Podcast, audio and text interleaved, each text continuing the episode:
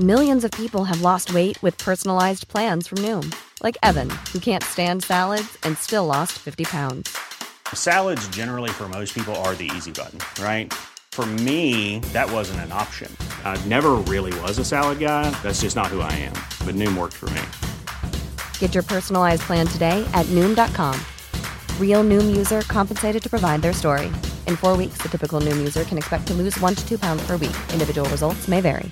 When you're ready to pop the question, the last thing you want to do is second guess the ring. At Bluenile.com, you can design a one of a kind ring with the ease and convenience of shopping online. Choose your diamond and setting. When you find the one, you'll get it delivered right to your door. Go to Bluenile.com and use promo code LISTEN to get $50 off your purchase of $500 or more. That's code LISTEN at Bluenile.com for $50 off your purchase. Bluenile.com code LISTEN. Hi, I'm Daniel, founder of Pretty Litter. Cats and cat owners deserve better than any old fashioned litter. That's why I teamed up with scientists and veterinarians to create Pretty Litter. Its innovative crystal formula has superior odor control and weighs up to 80% less than clay litter. Pretty Litter even monitors health by changing colors to help detect early signs of potential illness. It's the world's smartest kitty litter. Go to prettylitter.com and use code ACAST for 20% off your first order and a free cat toy. Terms and conditions apply. See site for details. Au début de la chaîne, on avait sorti une vidéo sur les dames blanches. Et au passage, merci pour les blagues sur le dessert du même nom. On s'y attendait pas du tout. Bref, dans cette vidéo, on avait mis de côté les autostoppeuses fantômes, en vous promettant de revenir sur ce genre d'entité dans une future vidéo. Et bien après 3 ans et 2 mois, le moment est enfin venu. Prêt à en apprendre plus sur ces fantômes de la route? Alors c'est parti pour un nouveau moment de culture. Les autostoppeuses fantômes sont, comme leur nom l'indique, des fantômes. Et comme leur nom l'indique également, ce sont majoritairement des femmes. Malgré tout, il existe quelques rares cas dans le monde où l'on parle d'une apparition masculine. Pour entrer tout de suite dans le vif du sujet, sachez qu'il existerait un autostoppeur fantôme sur la fameuse route 66 aux États-Unis. Celui-ci aurait l'allure d'un vieil homme voûté portant un trench marron et un vieux chapeau. Si vous prenez en stop ce dernier, il déciderait à un moment de sauter du véhicule en marche. Mais lorsque vous vous arrêtez pour vérifier s'il va bien, il n'y aurait alors plus aucune trace de lui. Mais là, on parle d'un cas très très très très rare. Dans la grande majorité des témoignages, l'autostoppeuse fantôme est une femme vêtue de blanc qui fait du stop ou semble désorientée près d'une route. C'est évidemment à cause de la couleur de leurs vêtements que les autostoppeuses fantômes sont souvent nommées et classées comme des dames blanches. Pourtant, elles semblent avoir un folklore bien à elles. Et c'est pour cette raison que nous choisissons de ne pas les classer comme des dames blanches. Actuellement, on distingue plusieurs types d'autostoppeuses fantômes, et il semblerait que la zone géographique influe pas mal sur la façon d'agir du fantôme que l'on croise sur la route. Par exemple, en France, les témoignages ont plutôt tendance à relater des histoires de jeunes femmes habillées de blanc, semblant perdues ou désorientées sur le bord d'une route. Une personne au volant de son véhicule, généralement un homme, va proposer son aide à cette jeune fille qui va alors monter à bord. Celle-ci serait en général très peu bavarde, voire totalement silencieuse. Après un trajet assez court, la jeune femme va se mettre à hurler à l'approche d'une zone routière particulièrement dangereuse, comme un virage ou un croisement par exemple. Elle disparaîtrait ensuite sans avoir ouvert ni portière, ni fenêtre. En bref, sans laisser aucune trace de son passage. On appelle communément ces autostoppeuses fantômes les avertisseuses. Elles auraient pour but de prévenir d'un danger qui pourrait potentiellement se produire au lieu même où elles auraient perdu la vie. L'une des histoires les plus connues sur le sujet se passe près de Caen. Là-bas, de nombreux témoignages recueillis par les gendarmes rapportent que l'on verrait régulièrement une femme vêtue de blanc attendre de nuit au niveau de la départementale 7 allant de Caen vers Luc-sur-Mer. Pour être plus précis, on la verrait attendre à côté de l'arrêt de bus situé près du centre hospitalier universitaire. Certaines personnes auraient proposé à cette jeune fille de la déposer à Luc-sur-Mer et elle aurait accepté. À l'approche d'un virage très particulier à l'entrée de Luc-sur-Mer, la jeune fille commencerait à paniquer jusqu'à hurler puis disparaîtrait soudainement. La légende raconte qu'il s'agirait d'une jeune fille de la ville qui aurait perdu la vie dans les années 70 lors d'un accident dans ce même virage. Mais actuellement, aucun lien n'a pu être concrètement établi. Ce genre d'histoire est donc d'autostoppeuse fantôme, et comme je vous le disais, celle que l'on trouverait le plus dans l'Hexagone. Mais dans d'autres pays, comme aux États-Unis, on trouverait plus facilement des histoires sur des femmes toujours vêtues de blanc, faisant du stop et demandant explicitement à être amenées à un lieu précis. Cette fois, elle serait plutôt encline à parler d'elles. Ce type d'autostoppeuse fantôme est surnommé les revenantes. On distingue alors deux cas. Dans le premier cas, la destination est une habitation. Très logiquement, le conducteur ne se poserait pas trop de questions, il déposerait la passagère au lieu demandé, et quelques temps après se rendrait compte que celle-ci a oublié un objet dans son véhicule, comme un chapeau, un châle ou encore une écharpe. Si le conducteur est quelqu'un de charitable, il cherchera à ramener l'objet à l'adresse où la passagère a été déposée. Mais lorsque ce dernier arrive sur les lieux, on lui expliquerait alors que la personne à qui appartient cet objet est décédée dans un accident de la route. Je vous laisse évidemment imaginer votre propre réaction quand on vous balance ce genre d'infos.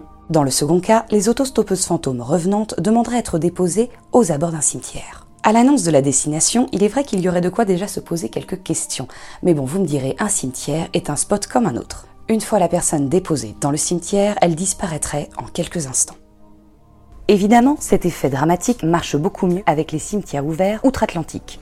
En France, avec les horaires de fermeture et d'ouverture ainsi que les grands murs gris qui les entourent, euh, c'est tout de suite beaucoup moins classe. Quelques jours plus tard, le conducteur réaliserait qu'un des objets de son véhicule a disparu. Ce dernier est généralement retrouvé sur la tombe de la défunte, et c'est à cet instant que le conducteur comprend que la personne prise en stop était en réalité morte depuis un certain temps. Est-ce qu'on peut considérer que la kleptomanie est un trait spécifique de ce fantôme? Ah oui L'histoire la plus connue est celle qui marque pour beaucoup de folkloristes le début des témoignages réguliers sur les autostoppeuses fantômes outre-Atlantique, celle de Resurrection Mary. On raconte que dans les années 1930 à Chicago, on pouvait croiser sur Archer Avenue une jeune femme blonde qui portait une robe blanche faisant du stop.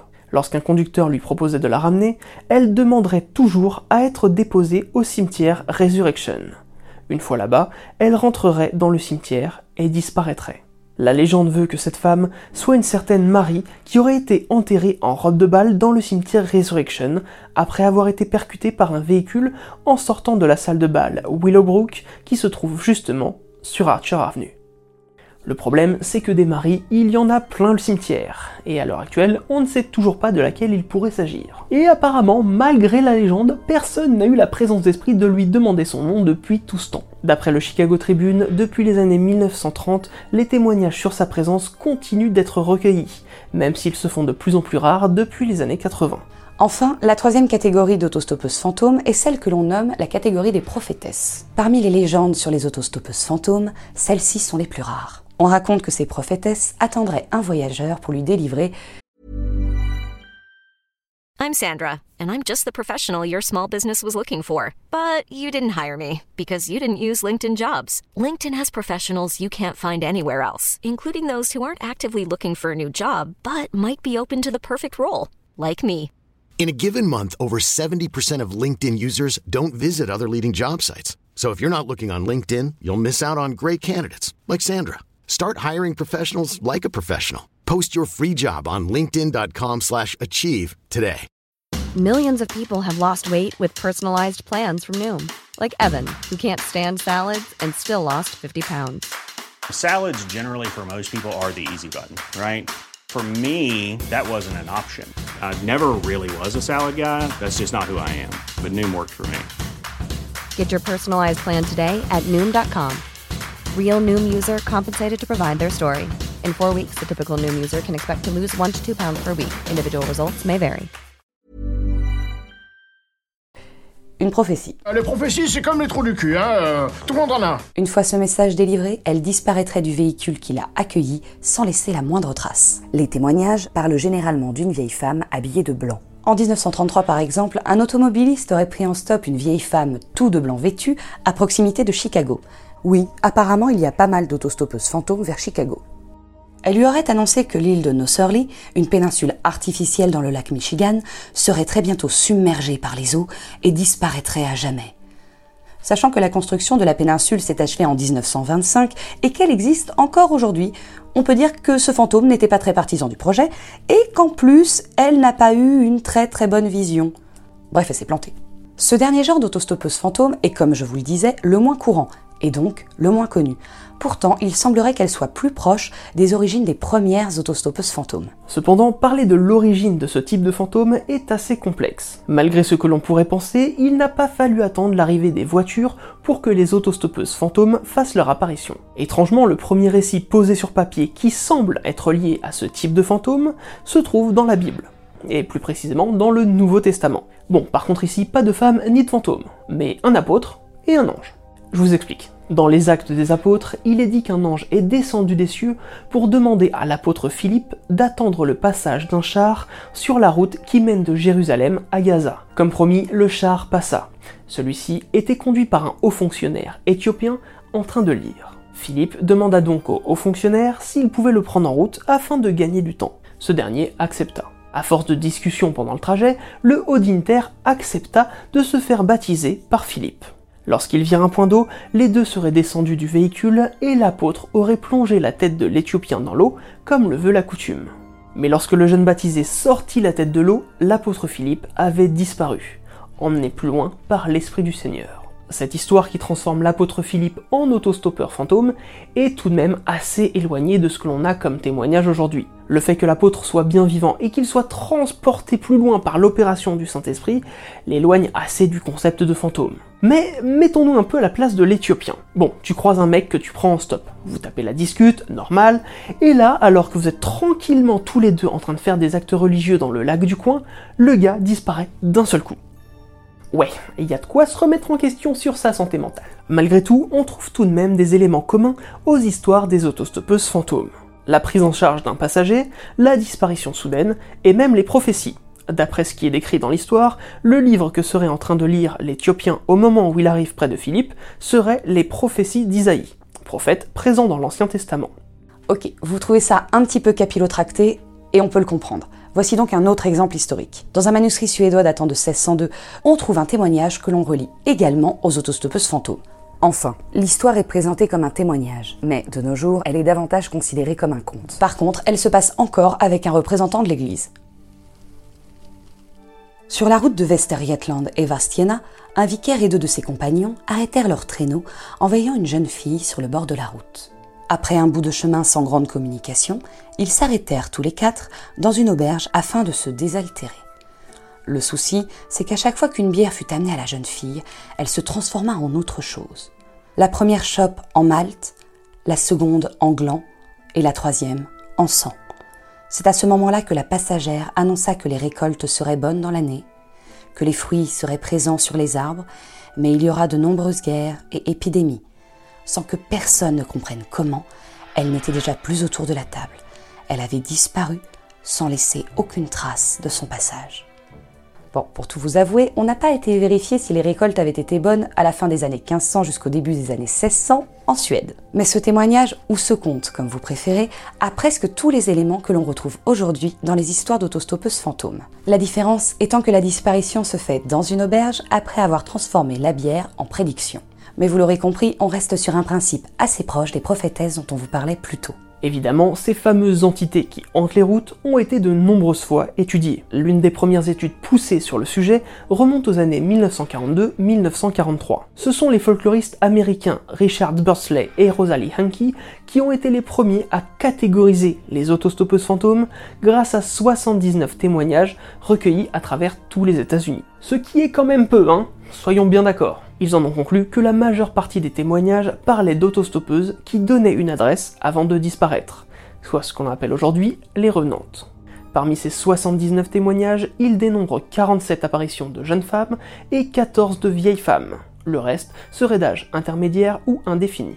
En 1984, le chercheur en paranormal Michael Goss conclut dans son livre The Evidence for Phantom Hitchhikers que les histoires d'autostoppeuses fantômes seraient en réalité des histoires fabriquées, des créations folkloriques retransformées dans de nouveaux contextes. Pour lui, il faudrait aller chercher la source des autostoppeuses fantômes dans les histoires pré-chrétiennes, avec les dieux grecs, voire même nordiques. Odin serait un bon exemple, vu que de nombreuses histoires racontent qu'il se baladerait régulièrement sur les routes et dans les villages. Il ne serait donc pas étonnant que quelques histoires au sujet d'un vieil homme borgne à qui l'on apporterait son aide et qui disparaîtrait sans laisser de traces se soient racontées à une autre époque. Dans le même genre, on peut citer la déesse Pelée dont on vous a déjà parlé dans la vidéo sur les superstitions occultes. À Hawaï, on raconte que Pelé elle-même prévient les habitants en cas d'éruption imminente. Apparaissant sous les traits d'une belle jeune femme ou d'une femme âgée aux cheveux blancs, la déesse se promènerait le long des routes près du volcan Kilauea. Lorsque vous vous arrêterez pour l'aider, elle vous préviendra d'un danger imminent ou d'une éruption prochaine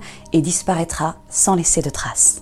Un autre exemple est une croyance venue de l'Est de l'Afrique, probablement de la Somalie, qui raconte que vous pouvez croiser une belle jeune fille au détour d'une route. Si vous vous proposez de la conduire à un endroit, elle acceptera sans dire aucun mot. En fait, il s'agirait d'un djinn qui chercherait à vous faire provoquer un accident en disparaissant brutalement afin de vous faire peur. On raconte qu'il serait facile de le repérer puisqu'il aurait des pattes de chèvre même sous sa forme humaine.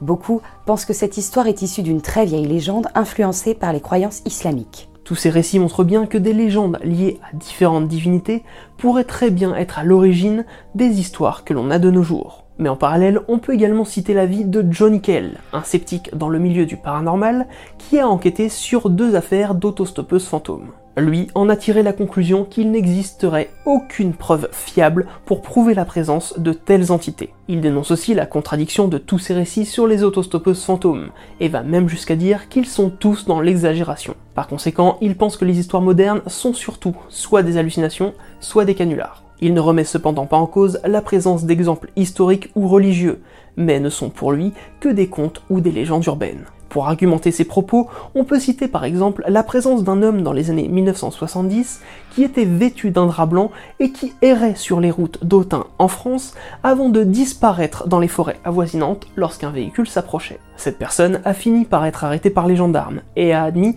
être à l'origine d'un bon nombre d'histoires qui commençaient à circuler dans la commune.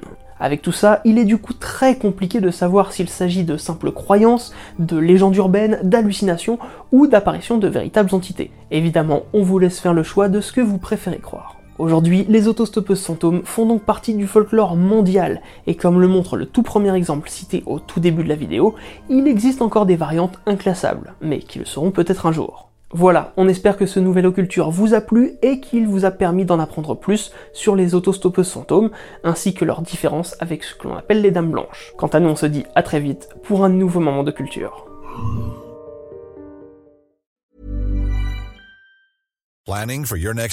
Elevate your travel style with Quince. Quince has all the jet-setting essentials you'll want for your next getaway, like European linen premium luggage options, buttery soft Italian leather bags, and so much more. And it's all priced at 50 to 80% less than similar brands. Plus, Quince only works with factories that use safe and ethical manufacturing practices. Pack your bags with high-quality essentials you'll be wearing for vacations to come with Quince. Go to quince.com slash trip for free shipping and 365-day returns.